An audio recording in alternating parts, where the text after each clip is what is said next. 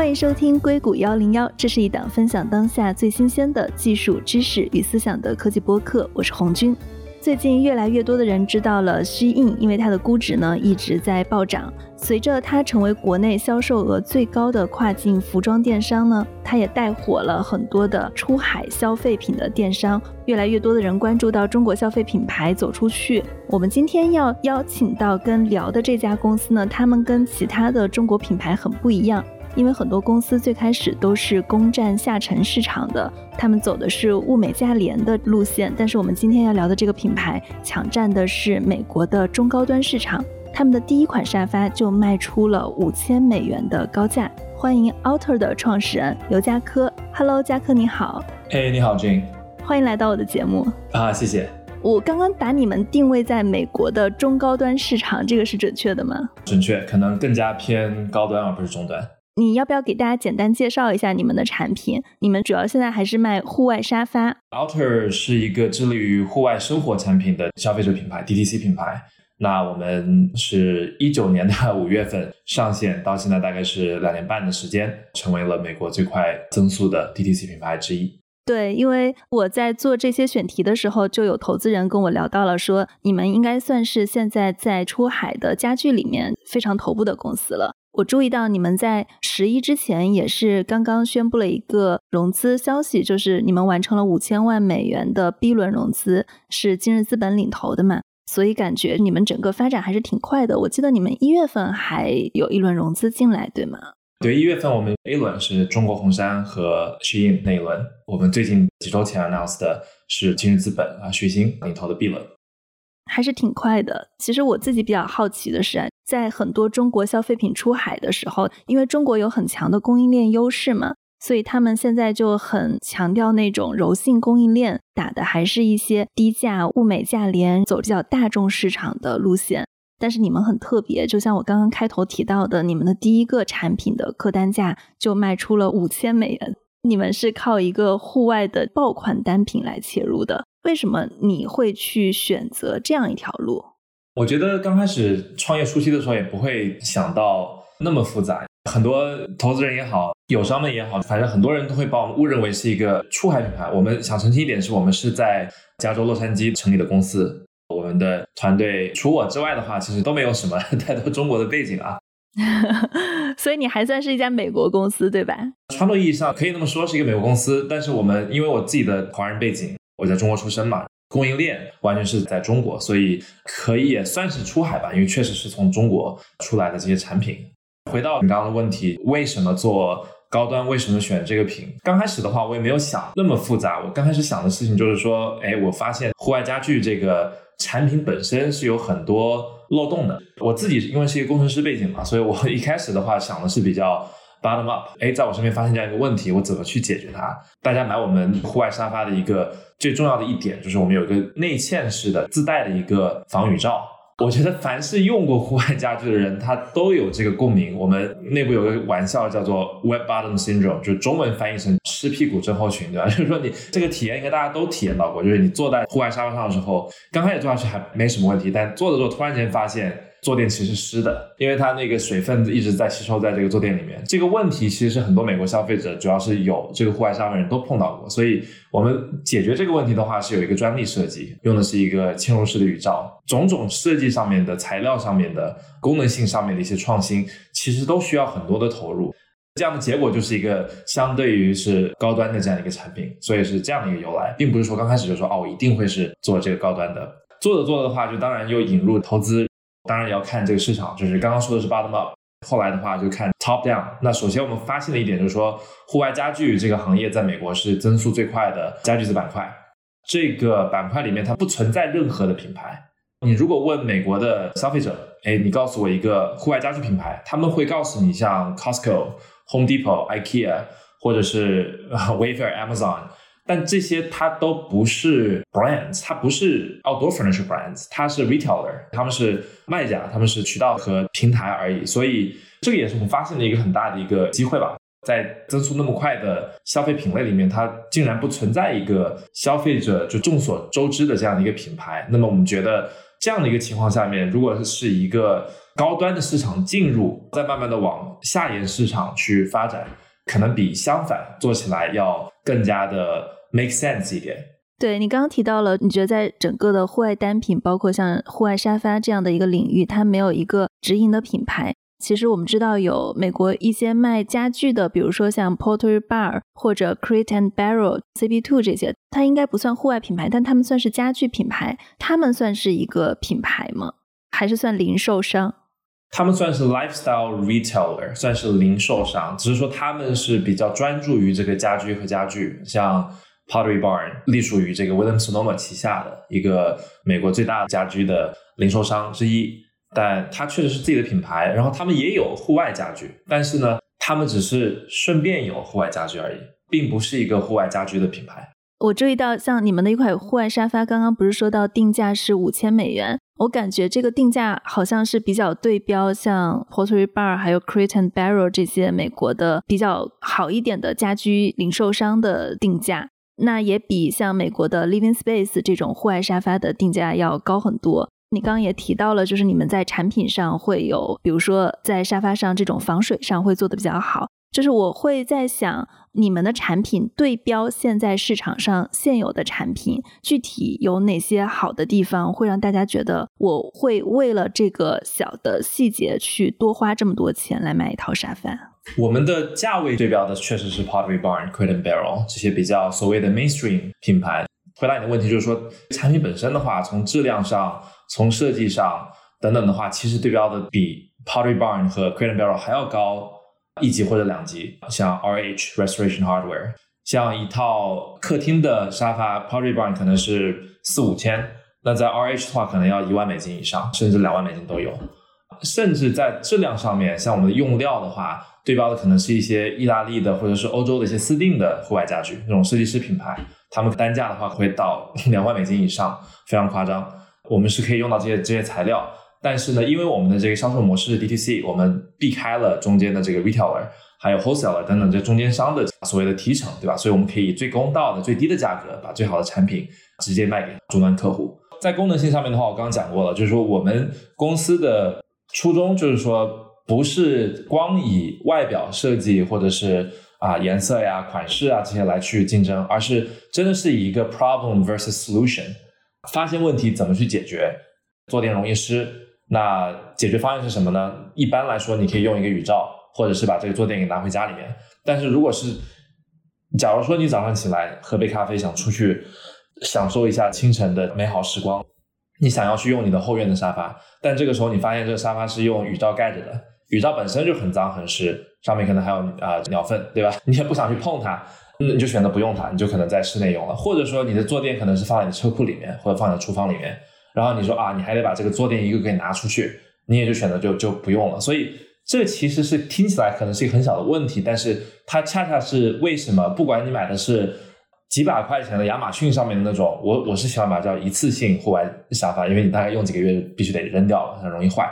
还是用这种上万的设计师的户外家具，它都存在这个问题。这个价格和质量本身它解决不了这些问题，生活中的痛点。那我们是发现了这样可以去解决，通过设计去解决这些问题。那大家就说我们有嵌入的雨罩呢，那你一只手就可以操作，而且你两秒钟就可以开始用这个沙发。用完之后你也是两秒钟就可以把它盖起来。这样的话就大大提升了它使用的方便的程度。还有在舒适度上面，假如说大部分的户外家具用的是一种所谓的快干。海绵、速干棉，它是海绵，大家都碰到过嘛？但户外家具用的是速干棉呢？它是用孔状结构特别多，是因为水渗透之后呢，它会很容易干，它不会积水，它不会像普通海绵那样那么积水。这样的速干棉，它的缺点是它并不是那么舒适。因为我没有用这个速干棉，但是这里面用到一些记忆棉啊，然后怎么把这记忆棉做防水处理，不让水渗透进去，但是还能做到那种就非常感觉上面非常舒适。我们用的布料用的其实是塑料做成的纱线做成的布，因为它必须防水、防雨、防紫外线等等。但是怎么把塑料变成像棉花那么柔软，普通的这种室内的这种布料手感那么好？这些也都是很大的挑战，所以我们是一个个把这些问题解决之后呢，就做出一个我们认为是市面上最好的户外沙发。就不光是价格上面比这种最高端的还要便宜之外，它的耐用度，还有像我们有十年的质保，还有它的环保的程度，因为我们很多客户他说白了，我们吃的就是大自然的饭，对吧？Alter 其实就是说，如果说环境污染很严重的话，也就没有我们的市场了。所以我们还有一点很重要的就是说，我们做的所有的材料用的是塑料，用的是人工合成的材料，但是呢，我们一定会做到百分之百可回收。你可以想象，把一个人工合成材料做的耐劳、舒适和环保这三个点，我们所谓的呃黄金呃这个三角。它其实是相悖的，就是耐劳的东西它不一定环保，环保的东西它不一定舒适，舒适的东西它不一定不耐劳。所以怎么把这东西做平衡，这里面其实有很多很多的设计上的挑战。这个研发过程你们花了多久啊？就光是布料，我们花了十四个月的时间。我记得当时跟我的合伙人去跑中国、江苏、浙江那一带，特别特别多工厂，十几家工厂、二十家工厂，尝试布料的。研发像我刚刚讲的，就做的是防水，就是你水倒上去它会滑下来。但是呢，如果你用这种雨伞或者是雨衣的布，那肯定就没问题嘛，它肯定防水，对不对？但你如果坐在雨伞或雨衣布上面，那你就觉得不舒服，感觉像塑料一样。所以这块布我们就光是去做调试，用不同的纱线做调试，最后会把做的环保可回收，这就有上百种的，可能是几百次的不同的尝试把它做出来，对。你最开始说防水的时候，包括在沙发上加一个防水布的时候，因为我当时想的是稍微高端一点的好一点的沙发，它的罩子都是防水的。防水布，我不知道这个专利大家能不能抄啊？它其实是一个设计的想法的问题，相当于你们是做了这个设计的开创者，这个很厉害。但是我不知道它这个门槛有多高。在美国的 IP 的保护还是挺有力度的，我们也是请了最好的一个律所来进行三百六十度的保护。那其实我们这个发明本身很简单，但你没有你没有发现，就世界上最好的、最有价值的发明，它往往是比较简单、比较纯粹的。对，你知道，当时我们其实发明到这个、想到这个设计的时候，我们没有想太多，没有觉得，哎，这东西太简单了，它不可能有这个专利上面的一些保护。但后来我跟我们的律师聊了之后，他说，你知道现在大家出行就拿行李箱，上面不是都有轮子吗？行李箱上装轮子这个事情，现在想起来就非常的。当然有轮子，对不对？但其实，在七十年代之前是没有轮子的。是后来有一个人想出来，哎，把轮子加在行李箱上，那是不是更加好？到今天为止，那个专利还属于那个人。所以现在大部分的行李箱的轮子，你如果用到的话，他要付付给他这个 royalty。基本上在美国市场，很多这种简单的设计，它往往是可以得到保护。那我们这边有这个专利保护的，对。刚刚提到了你们的产品，我还注意到你们是选择了做 D to C 的电商，直达消费者的电商，而不是跟其他的一些消费品牌、零售渠道来合作。你为什么会决定直接做一个 D to C 的品牌呢？去建立一个品牌最好的方式，在现在的这个年代做一个品牌，我觉得是通过社交媒体、从互联网去把品牌直达消费者，绕开这些第三方平台。因为你凡是要进入第三方平台，假如说亚马逊。或者是啊线下的一些渠道，或者是线上其他的一些渠道的话，往往的话你不是主角，他们有绝对的这个控制权。如果他要下架你的话，他明天可以下架你。所以我们不需要有这样的一种被动的这种方式去进入。假如说我们在亚马逊上直接放这个品牌，那亚马逊的那个页面的话，去讲我们的故事，讲我们的环保的初心，我们的设计的一些，它都是很有限的，因为你只能放几个照片，放几个视频。它的格式都是千篇一律的，我们不可以用我们自己的网站或自己的这种社交媒体的方式去去宣扬我们自己的价值观和我们的设计的一些亮点。所以很多人觉得，就 DTC 它的原因是因为想避开亚马逊的中间商啊提成的问题，这其实是次要的问题。最重要的是对品牌本身的一个控制和展现。其实第二点是最重要的一点，就是跟消费者的距离。你如果中间有一个第三者的话，你一定离消费者的话是有 second degree。那你不能跟消费者有直接的一对一的这样的一个交互。我现在有个习惯，就是说每卖一个沙发，到现在为止，我们到这个体量了，我还是会给每一个消费者亲自发封 email。当然，它这个是自动化的，但是我会把我的手机号码和我的联系方式都放在我的 email 里面。我说，你如果有需要有任何的东西，或者你有任何 feedback，你就直接联系我，因为这样的话，我才能去去缩短 user feedback loop。我们可以更快的迭代我们的产品、我们的品牌和一些宣传的一些手段等等，所以这才是就 DTC 的超能力，也是我们选择建立品牌的，我认为是最快。品牌本身不能不能快，对吧？但是是在相对情况下面是建立最快、最直接的方式。因为你提到了你会去做一个 dtc 的品牌，你是怎么样去拉取新客户的呢？因为我在采访你之前，我也做了一些功课嘛，我注意到你们是会在 Facebook 跟 Instagram 上打广告的。你们大概会花销售额的多少的比例来去做你们的营销？嗯，这个数据的话，我可能不是很方便透露，因为毕竟我们也刚刚融完这一轮。但是从手段上来说的话，那肯定是通过社交媒体，像你注意到的 Instagram、Facebook，甚至 Google、Pinterest 等等。你如果买户外家具的话，你肯定是要么就刚搬家，或者是刚装修，或者是你已经你肯定是一个业主，对吧？你有户外的生活空间等等。所以我们可以通过这样的一个画像去找，就是他们去。呃，经常 hang out 的地方，就包括你刚刚讲的这些社交媒体这些渠道。对这部分用户的留存怎么样？因为我在跟很多人提到你们的时候，大家都觉得 Outer 做的非常的好，因为你们整个疫情期间的销售额增长都还不错，融资也还不错。但其实我觉得所有人最大的一个疑问，就是因为 D to C 品牌肯定是会在线上去做一些广告跟投放的。那么广告跟投放的效率怎么样？最后家具毕竟还是一个比较低频的消费场景，最后怎么样去留住这批客户？会不会存在我打了广告，最后是一次性客户的情况？嗯，有可能。首先回答你的问题是，我们的这个复购率其实非常高，因为它是一个户外家具产品，而且我们的产品设计本身它是一个组装型，就是模块型的，就是说你可能先买了四座的沙发，你可能想把变成一个转角的六座沙发。那你可以完全就是再添两个座椅，你可以拼接进去。我们产品本身是支持这个的，所以它的回头率非常高。对于家具来说，可能是个 single digit 这样一个 percentage，但我们是远远高于那个复购率。那这是第一点。那第二点的话，我们刚开始做这个品牌的时候，并没有考虑一定要有复购。复购这个东西啊，觉得这是一个当然好，但是。有多少的产品，你的这个 lifetime value 是能通就达到五千美金？如果你买衣服的话，你买买多少次衣服，你才能达达达到五千美金？你可以你可以通过这个角度去去考虑同样的问题。如果说我们可以有很好的方式去获客，像 Tesla 这样的公司，它有很高的这个复购率嘛？它可能并不存在，他买了一辆车也就这辆车了，好几年之后才会才会替换，对不对？所以你提到一个很点就是很好的一点。营销的 efficiency，我们的要求，我们的获客一定是第一次下单就是盈利的，就是 first purchase profitable，这是我们的一个要求。你刚刚有提到，你们即使是用户单次来去购入你们的产品，你们可能也是盈利的，因为现在互联网的流量成本也非常贵嘛。可不可以了解一下，大概你们一个用户多少钱获取成本？嗯，这个也不方便透露，因为大家知道我们客单价，真的不好意思，但是。我觉得 DTC 行业现在处于一个分水岭啊。美国的 DTC 行业，二零二一年是处于一个上升的状态。电商这个东西在美国就是一个起伏的一个轮回的这样一个过程。DTC 曾经非常火，一五年、一四年，像 Casper、Warby Parker、Albert 这些公司，Away 这些公司起来的时候非常火。当时只要是带 DTC 的公司，呃，这个这样投资人都很感兴趣，都会去投。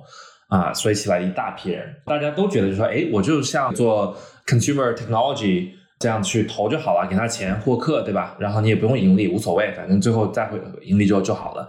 结果，结果就这个模式被印证是错误的一个方式。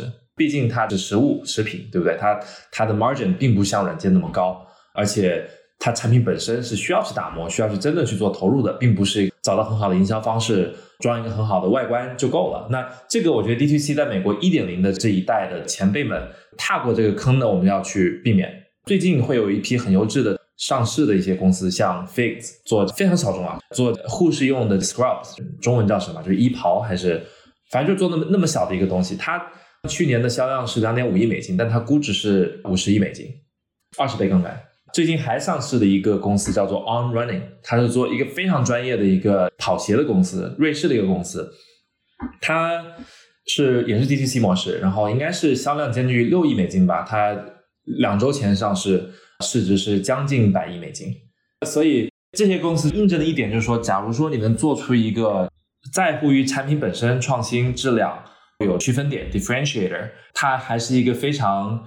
健康的这个商业模式就是盈利的方式去增长，它的体量并不需要那么大。就像我刚刚说那个 Fix 公司，就两点五亿美金，你随便找一个中国的大卖在亚马逊上，它都动辄四五亿，甚至上十亿的，对不对？所以，但他们的市值反而一倍，甚至可能一倍都不到，这是为什么呢？我觉得这里面就是 DTC 的一个强处，就是它净利和毛利的盈利的方式，它的 profitability 是可以做到非常高的，所以。Anyway，我可能讲讲的有点太细分或者太专业了，就是说我们是坚信，你只要是把产品做好，回归到商业一零一，产品做好，你要 focus on 你的 profitability。当然，growth 和增长是重要的，但是它也许并没有刚刚这两个指标那么重要。我注意到虚印也是你们的股东，他们是投资了你们的 A 轮，他们有没有给过你们哪些在海外市场的关键建议呢？首先，在供应链上面的话，他们。可能世界上都是头部的这样一个公司，对吧？他们在在供应链上面的这个见解是非常的专业、非常的厉害的。那这方面我们肯定是有受益。其他的话，我可能不是太方便讲啊，因为可能你也知道，Shein 包括创始人 Sky 徐仰天，他都是比较 private，所以我也不是太方便讲他没有讲的一些东西。但是确实我们在供应链上面，在我们一些研发上面、布料研发上面都会有很大的帮助。对，刚刚聊了很多你们的产品，接下来其实我挺想讲一下关于你自己的。因为我注意到 Alter 是你的，应该是第二次创业，对吗？呃，没，应该说是第二次，就是这种呃，去融资啊，就是 venture 这种的创业，对，没错，嗯。你之前的创业是做了一家 SaaS 公司，然后你自己也是学计算机出身的。对我之前公司是跟家具，反正是要多远有多远第一个公司，它是 enterprise SaaS，我是一个我的甲方是像 Google 这样的大的 enterprise 企业，但是。Crosswise 的这个公司是我大学毕业那一年搬到洛杉矶来去做的。那这个对我来说完全是一个创业的一个 crash course 啊，我的可能也是我的 MBA 的课程，就 however you put it。这里面就是有很多的这种很大的起伏，学的怎么去融资，怎么去招聘，怎么跟合伙人去相处等等等等。我们愿景是想把中小型商户美国的这种线下的这种 mom and pops 给现代化，通过软件，通过互联网。但是确实是。自己的一些经验上的不足，毕竟也是刚大学毕业，然后也是一个 码农出身、工程师背景，对吧？技术的宅男去想去 做销售啊，做 BD 啊，去做招聘啊，所以这里面学到了很多。对我从一二年到一六年做的是这个事情。对，你是差不多从一七年就开始在研究 Alter 了，只是一九年才正式成立公司，是吗？啊，一六年我就开始帮我亲戚的家具厂做亚马逊和 Wayfair 上面去直接做电商。产品是没有任何创新，就是这种贴牌的这种产品。发现户外家具这个机会，然后从一七年年底，我是成立了这个公司，也开始结识我的合伙人 Terry 有这个想法。这研发就大概是十四个月，就是布料就研发十四个月，刚刚讲过的。所以我真正上线的话是一九年的五月份才上线了 Alter。所以 Terry 是从一开始就加入你跟你一起做的这些的研发。对，一七年的六月三十号是我认识他的那一天，我记得特别清楚，是因为那是我反正直接在 LinkedIn 上面去找他，晚上十点多，我也没有指望他会回我啊，我就说，嘿，Terry，我想做一个 DTC 的户外家具，我就发现你有经验，然后有这个背景，我有供应链上面的资源，也是连续创业者，没想到他几分钟之后就回我了，然后第二天我们就打了两个小时电话，我才发现其实原来六月三十号是他的生日，所以他那天心情特别好，所以。运气运气很好啊！后来我就飞到湾区去找他，一直聊下来，他反正是一七年的年底，他就选择加入我去做这个公司。对，所以他还考虑了半年的时间，差不多。对，我看见在有一个采访中，就 Terry 他自己也说啊，他说他其实平时不太会回复那类的消息，当然他也注意到你自己在 LinkedIn 账号上已经有一万多个粉丝嘛，有很多人是你们之间的一些共同好友。我觉得我的听众中就是还有蛮多创业者或者想创业的人的，而且我自己是觉得你在招募团队这一块还挺厉害的。第一个问题，我们怎么样把自己的 LinkedIn 做到一万多粉丝？呃，华人在美国创业可能有一个很大的天然的一个可以说是个劣势，我们不是那么喜欢去 network，不管是语言还是文化上面的一些障碍，就是说我们往往我们的这个社交圈是比较比较窄的。但我其实从毕业开始的话，首先我我就是比较喜欢去 network。我是一个内向的人，但是呢，我不知道为什么商业的 network 上面我是是有可能可以开开关，我可以变得比较外向。凡是有活动啊，刚开始毕业的时候，我就哪里有活动我就哪里去扎堆，然后去认识人。所以爱交朋友这个这个可能性格是挺重要的吧。我觉得我也是刚开始创业嘛，我需要认识更多人，去找就非常的厚脸皮的去找一些创始人或者投资人。直接找他们聊，就直接就是 email 的话，也是一发就发十几封，他们理我为止啊。一开始，而且大学刚毕业的时候，我先我相信你是同一个人发十几封，还是不同的人都发？同一个人，同一个人，就同一个人发十几封，只要他理我，或者是让我不要不要再骚扰他为止，对吧？就是比较 就是厚脸皮的。我觉得这个的话是我相信你听众里面希望有着很年轻的，像大学生啊，或者是啊，甚至我上次有个活动之后，有一个高中生来找我，我特别的欣慰，他觉得啊，我想创业。我觉得就学生就或者是刚毕业的人，他天然优势。大家都会对你没有任何的戒心。我记得我毕业之后，我还是跟他人家说我是一个学生，就是毕业之后可能三四年，我还是用这个，因为首先我自己可能亚洲人这个优势就是说，哎，长得可能比较年轻的，人家也不知道你是真的这个多大年龄，对吧？所以当时用这个借口的话，认识到了非常多的非常厉害的创业者，那些明星级的创业者，然后他们也会给我时间、耐心给我介绍投资人等等，这样去建立这个关系。所以我可能有点跑题了。本身就是说是这样去慢慢建立。那当时我也很早就有这个 LinkedIn 这个账号，反正是我认识一个人，我就直接在 LinkedIn 上加上他，所以也是通过十年的积累啦，积累到现在这个 LinkedIn 的 network 还是不错的，就是说现在能找到 LinkedIn 上能找到任何的人。对，可能你的这个特质在对你后来的融资也会有很多的帮助。特别是作为一个 technical 理工科这样的背景的处境，学会销售是一个非常必要的技能。对我来说，我的第一次创业很重要的 take away 是，因为我刚开始做那个公司的时候，我自己要去走访几百家这种餐厅啊，这种小商户，这个其实是非常考验，怎么说，就是 I have to get outside of my comfort zone，我不能就躲在我的电脑屏幕后面发个 email 打个电话，我必须要去真的去一家一户的去找去敲门。我能告诉你，假如说我，呃，餐厅里面，我当时。刚毕业的时候，我两个月之内就走访了五百多家餐厅。我能告诉你，我能找到餐厅的老板的最好的方式是走后门，厨房进去，你问厨师，对吧？如果你走前门的话，他 那个前台的人他一定会把你 turn away，就说哦，我们这里你不能在这里推销你的产品，或者是。但是如果你去找后面的厨师的话，厨师觉得哎，我老板就在那个房间里，你去找他就行。所以像这些东西，你经常会被拒绝，对吧？然后啊，我对你的产品不感兴趣。但是你会发现，就是人其实本身。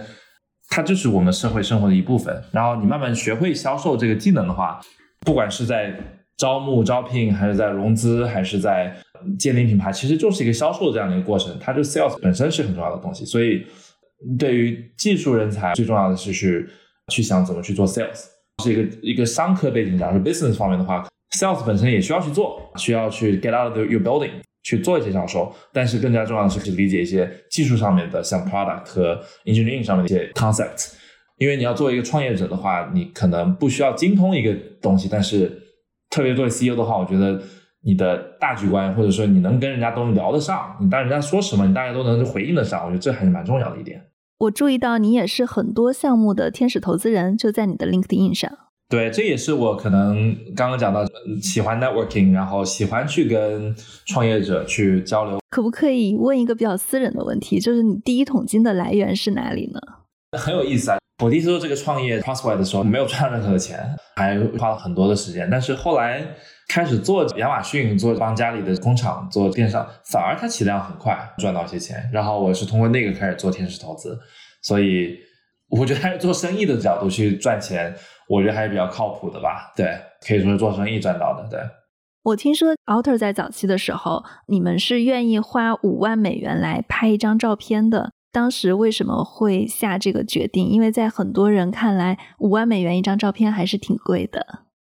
而且不是五万美元一张照片，而且是我们一共就只有二十万美元的融资，然后花。花百分之二十五的钱去，不是一张照片哈，拍一组照片，就是一组照片。嗯，因为我现在接触到很多这种中国做出海的团队啊，有很多方法论，对吧？怎么去做数据啊？但是经常忽略了一点，内容本身的质量的一个投入。五万块钱的照片，这个事情就是说，我刚开始是非常犹豫、非常矛盾，我自己也不 get，然后自己也非常害怕的这样的一个决策。但是当时我招到一个很好的一个。我们负责品牌的早期来负责我们品牌的这样一个负责人，他叫 Brett，他是我们的天使投资人。他一开始就投了我们这二十万之中的其中一部分。他是 Nike 的一个创新加速器内部的一个 Nike 内部孵化器的一个主管，他对品牌的见解是非常非常深入的。那他非常非常厉害，所以我当时选择是相信他。他告诉我说，我们因为要做高端的品牌，那我们肯定不能在照片和内容上面做任何的。牺牲，我们要请最好的摄影师做最好的外景，要请很好的、很专业的模特，一家人。我还记得这个一家人，他一个小孩，还光那个保姆就得给他四个小时就给八百块钱，还多少，就非常夸张。就看他小孩，而且必须得请个保姆。这是一个在洛杉矶这边拍照的，哇，还有十几个人，对吧？这个整个架势很大的。他说这些东西你都不能省，你 you can't cut corners，就好像你的产品本身、你的材质上面的设计本身，它你不能去 cut 任何 corner，你的内容本身你能呈现把产品的精神精华呈现出来，你这个也不能 cut corners。那这组照片到现在为止，如果你到洛杉矶两年半之后，就是我们一八年的年底拍的，是都三年了。我们这组照片，我们最近在做这些海报，哦，不是海报，这个 billboard 怎么翻译？就是广告牌，路边的。我们在洛洛杉矶这个做的 hometown campaign，那还是那些照片，因为拍的太漂亮了。我们后来也拍了好多好多的，甚至更贵的照片、视频等等。但是那组照片对我们来说还是意义非凡，它捕捉到了那个很好的这种对户外生活向往家庭的这种精神，所以非常物超所值。如果你要说 ROI 的话，这五万块钱它起码给我们赚到了几百倍的回报，肯定是有的。对。所以做一个高端的家居品牌，什么都得配高端的。对，不能省，但很心疼，但是但真的是不能省。是哪一组照片啊？是现在网站上首页的那一组吗？那个不是，嗯，我不知道我们网站上还有没有，但我们一些社交媒体的广告上会有。他是那个一个年轻妈妈穿着泳装，跟着他的小孩，一个小孩跟他爸爸在游泳，在后院有很多水果，感觉就是夏天的感觉，就是对我来说夏天就是那个样子。后来你们其实也请到过更贵的摄影师，花了更多的钱，为什么会没有拍出第一次的效果？也都有啊，后来就用到那个摄影师了。可能是第一组照片还是有比较多的 sentimental value 吧，我自己比较喜欢那一组。我觉得可能大家比较有激情的，就是那个瞬间捕捉住了。对对对，我们都会换着用这个照片内容。在营销方面的话，是需要去更换的啊，不然大家如果就是刷来刷去，Instagram 每次刷的照片，那你就会自动就略略略过大脑。所以内容的产生和最近现在做线上投放的话，其实内容是最大杠杆嘛。其实算法不是，因为它 Facebook 自己的这个算法越来越成熟，所以最大的杠杆和最值得我觉得一个品牌去花心思、花金钱的地方就是内容。那照片是内容的很重要的一部分。你们的广告投放，你们还用的是一个第三方的公司，而且它还不是一个机构的公司，是一个个人的公司，对吗？这个早期吧，我们现在是内部有一个比较大的一个专门做 growth 这样的一个团队，十几人的团队。但早期的话，确实是你指的应该是我们找到那个 contractor Savannah，那他。他他也非常厉害，他是也是我的一个投资人介绍的，他帮我们把这个 Google 的起步 foundation 做好，在 Facebook 上面的一些优化上面也帮我们做了很多，所以在刚开始的时候他的功劳很大。接下来我可能会问一些比较挑战的问题，也是最近比较热的，大家可能比较关注的一些问题，因为现在你们的供应链还是在中国的嘛，我注意到最近海运价格上涨了五到十倍。因为你们的户外家具又是一个可能要走海运，比如说比较大的盒子，我不知道这个对你们有没有一些影响？嗯，肯定有影响的。凡是有供应链的公司，现在全世界都有影响，不管是海运还是有仓库、有货车这些，特别是美国这边，它其实影响都非常非常负面。对我们来说也有很大的这个这个打击。那但是呢，就是相对于像在亚马逊上卖货的，它是薄利多销这种模式，对我们来说，我们的这个 margin 还是非常 healthy 的，所以。假如说你海运涨了五到十倍，啊，对我们的这个 bottom line 的 impact 还是算是比较小，因为它只是我们的整个的成本的结构里面的一小部分而已。所以它虽然涨了五倍，它我其实也还能消化。对我们来说，更重要的是现在的这供应链的 predictability，就是它的 reliability，就是说它能告诉我这个时候什么时候能能去提货，或者是什么时候能到港，什么时候能卸货，什么时候能从仓库配送出去，这个东西对我们来说是更加重要的关键点吧，因为。客户体验是绝对不能去 compromise 的一点。如果我能告诉他你几天之内能到货的话，我一定要履行到我的这个诺言。你在美国买高端家具，不管是 Pottery Barn 还是 RH，你起码要等四个月，甚至是六个月，甚至一年以上。我觉得在美国买这些家具太难受了。以前就很难受，对不对？现在是更加难受，因为有这供应链的这个问题。我们那个 promise 就是说，你在美国不管是哪个地方，你订了之后十天之内一定到货。这个对于可能在中国的听众来说啊，这个很厉害在美国来说真的很厉害，要等好几个月。因为我们自己品牌的成熟度，对我们产品的 demand 还是非常高，而且在还在上涨。但是呢，我们可能需要做一些比较难的决定，就是我们不卖这个产品。如果卖掉之后，我们还要从海运上补货，那。它可能会影响到我这个诺言，我做不到这个时间之内配送到货，对不对？所以我宁可就跟他说，我可能现在没有货。我们选择宁可把销量给降低，但我们一定要保护我们客户体验。但确实是一个很大的挑战哈，整个行业来说都是一个很大的挑战。对，我可以跟大家介绍一下，在美国买家具，基本上像沙发这一类的大件儿，如果是在比较好的品牌买的话，基本上都是要等两个月以上的。而且那两个月其实是制作环节，再加上本地配送的不确定性，这个中间过程真的是非常久。有的人真的是会等半年的。是的，现在我五月份刚搬家，我当时订一些家具，他都是说六个月以上。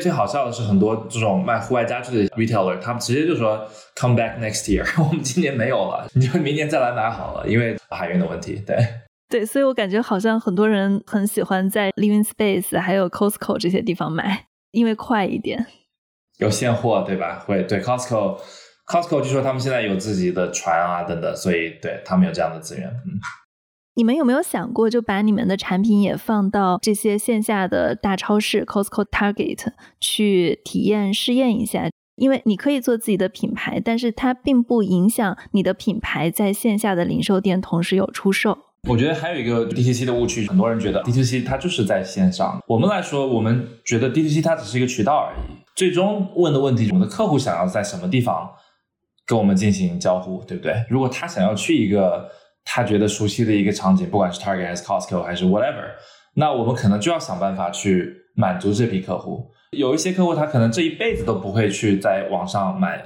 五千块钱的家具，对吧？那这些人客户我们怎么去触及呢？他可能会通过这些比较传统，所以 never say never，我们肯定会去慢慢去探索这些线下的一些渠道，但是时间然后先后很重要。我觉得如果是太早进入这些渠道的话，它可能会稀释我们品牌，而且我们自己跟这些其他的零售商的这个议价能力也没有太高。尽管有这些公司会来找我们，想让我们去进驻他们的这些平台，但是我们一直选择克制住不去做这样的事情。尽管它可能能带来一些很好的销量，但是我觉得。You know, I can't tell you when，但是一定是我们的未来的一步，对，肯定会会进入的。这个是不是跟供应链能力，包括你刚刚提到的海运也是相关的？也有一定相关程度。他们的好处是比较 predictable，它特别是如果会存货的话，你只要去给他就完成多少个货柜或者怎么样就可以了。其实这这方面还好，他会给你一个周期去配送等等，所以更加的其实是从品牌的角度去考虑。我注意到你创业的时候，比如说你一七年开始研究这事儿，一八年可能是你在跟 Terry 的做一些面料研发的过程中，然后一九年你们是在一个开始走上正轨、高速的发展期。其实，在这几年过程中就比较巧啊，时间点恰好赶上中美贸易战了，这个对你们会有影响吗？我觉得关税这个事情的话，肯定是有影响的，就是现在百分之二十五的。中国的货物它必须要交这个税，对吧？据说最近好像有缓解的趋势啊，希望是真实的。那对我们来说，做一个高端产品很好的一个点是它的利润空间是相对较大的。我们有这些点可以去在这些海运上面还是关税上面，我可以去不会有太大的影响，所以这方面我们可以去消化的。大家也都知道，像户外家具，它供应链它本来就是大部分在亚洲，它这个东西。呃，美国这边也做不了，说说说白了，没有这样的人工的这种手艺。我们做这种藤条椅子啊，它一个椅子需要八个小时去做，做这个的师傅他是有好几年的经验的，并不是说所有的人都能做出来的东西。而且在美国这种人力成本上，他不可能做得出来这样的产品。那比如说你刚刚提到了一个藤条的椅子，你们会怎么样去做高端家具的品控呢？因为我不记得原话是什么了。之前乔布斯大概在一个采访中说过，大家对一个好的产品会有一个好的想法，然后最终你把这个好的想法执行出来，你会发现它可能跟你最开始想的那个好是千差万别的。对，完全同意。可能听众你或者是就是很多人他做软件对吧？那我觉得软件它可以呃随时 patch，可以去 upgrade，成本不是那么大。迭代的成本它相对较小，但是食品的话是 physical goods 的话是难很多的。这方面的话，首先我的工厂供应链的话，其实很多是我讲过亲戚的工厂、家人的工厂。他是我表哥，他名叫 Jack，他比我年纪大一些，但是也还算是算是我我们这一辈的人嘛，所以他其实懂得这个东西是做高端的，这细节必须要去抓。我们这个藤条沙发是唯一需要去拼装的就是脚，因为我们这个脚是我们。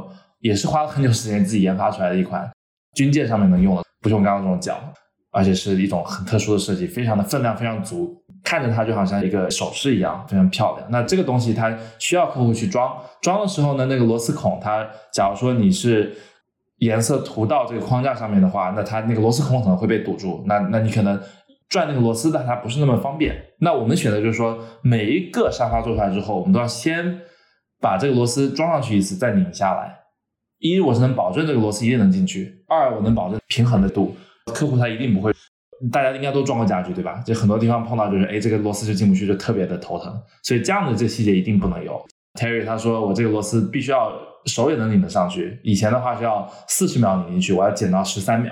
他说这个长度要正好。所以这些细节的话，我们把控的非常非常的投入。那你刚讲到这个 Steve Jobs，那他还有一点，他对这 craftsmanship 的 pride，他的每一台电脑里面的电路板必须做的非常整洁、非常漂亮。